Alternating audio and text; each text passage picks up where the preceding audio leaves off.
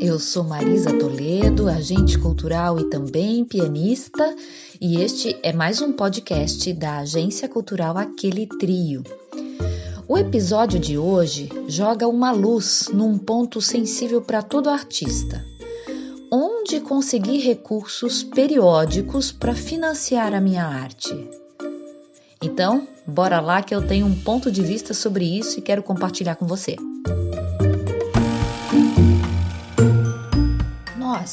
Do setor cultural, somos um grupo de profissionais por essência diverso. Muitos fazedores de cultura diferentes, cada um com a sua forma particular de ganhar a vida trabalhando com arte. Somos diversos na aparência, claro. Somos todos seres humanos diferentes, não é? Mas somos diversos quando estamos trabalhando.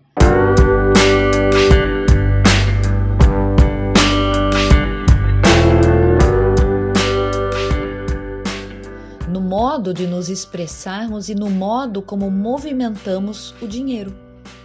A nossa diversidade é muito flagrante. Eu já me perguntei até assim: será que isso acontece em outras categorias de profissionais? A resposta que eu tenho para mim é que sim. Mas nessas outras categorias, como medicina, advocacia, engenharia, né, só para pegar algumas das mais tradicionais, não há tanta é, liberdade para que o especialista faça as coisas do seu jeito.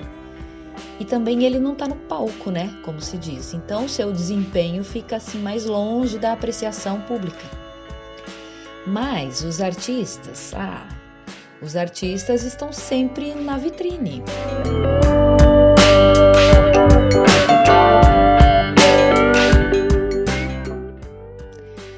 Somos sortidos, multifacetados, um povo solto, diferente, que deixa uma marca pessoal por onde passa.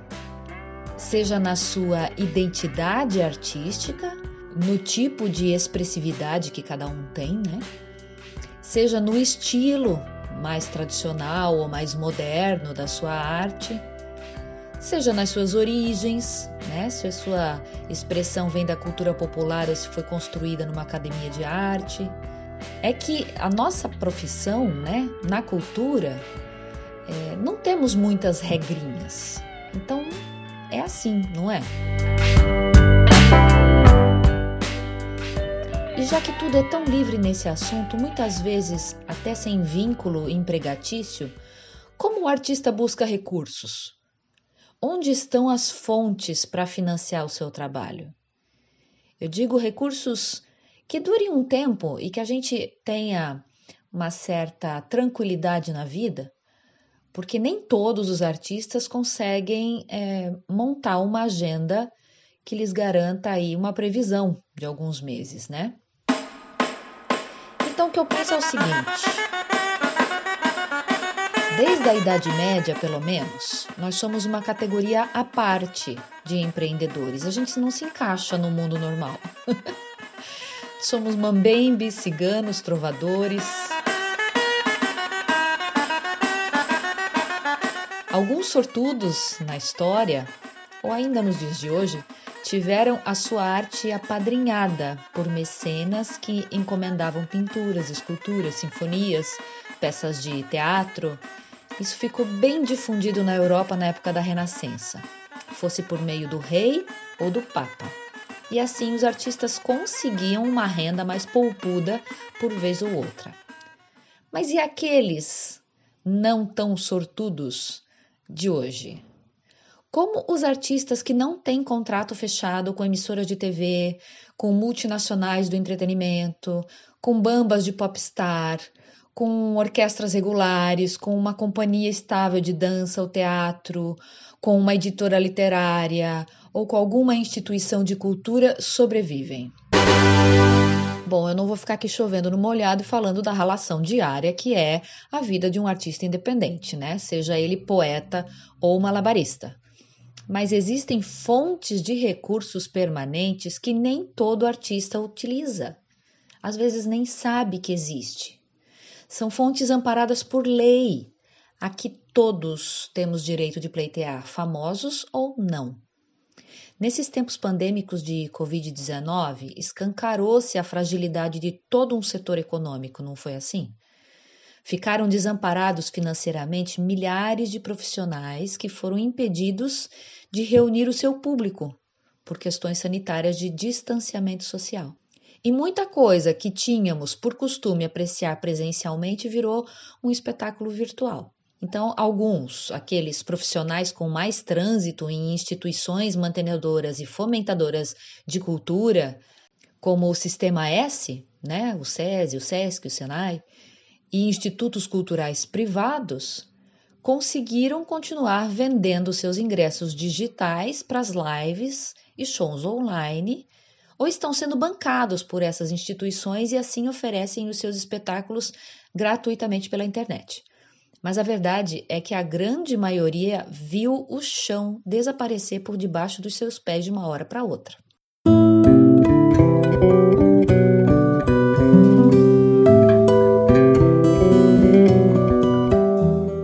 Há exatos 13 anos, eu descobri que o poder público e também o setor privado têm recursos regulares e disponíveis para manterem linhas de fomento e financiamento às artes. E essas linhas chegam até nós no formato de chamamento público, edital, prêmio, concurso, fundo de cultura, mecenato com incentivo fiscal, compra de espetáculos.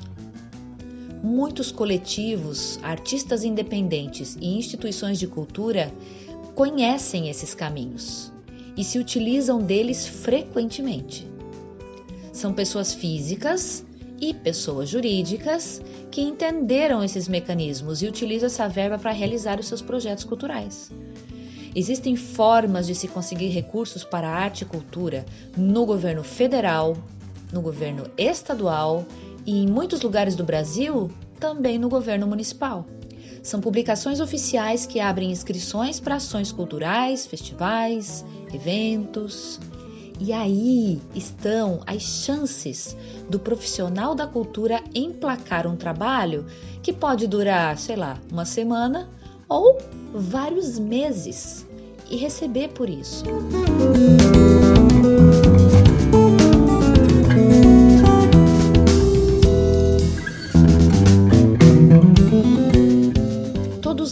sabe? Já falamos aqui no podcast cultural sobre o papel que a arte representa numa comunidade, num país e do poder que ela tem sobre os indivíduos. Mas quando um artista ou grupo consegue receber decentemente pelo seu trabalho, obviamente ele ganha, mas também o público ganha, o Estado ganha, o inconsciente coletivo ganha e a vida segue melhor.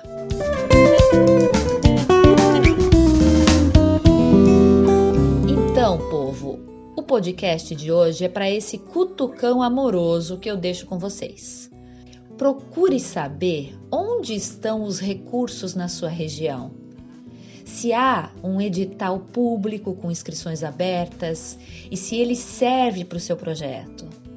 Informe-se, inscreva-se e corra o risco de ser feliz, de ser contemplado e ganhar uma verba para executar seu trabalho. Vença as dificuldades que normalmente nós artistas temos com a documentação e a papelada para preencher. Vença isso. Há maneiras de se buscar assessoria e de ter acompanhamento administrativo durante a execução do projeto. O próprio projeto paga todos os profissionais envolvidos com esses recursos. Aliás, quantos profissionais prestam serviço a um único projeto cultural, não é mesmo? Mas isso fica para outro episódio. Por hoje, o recado foi dado e a provocação está no ar.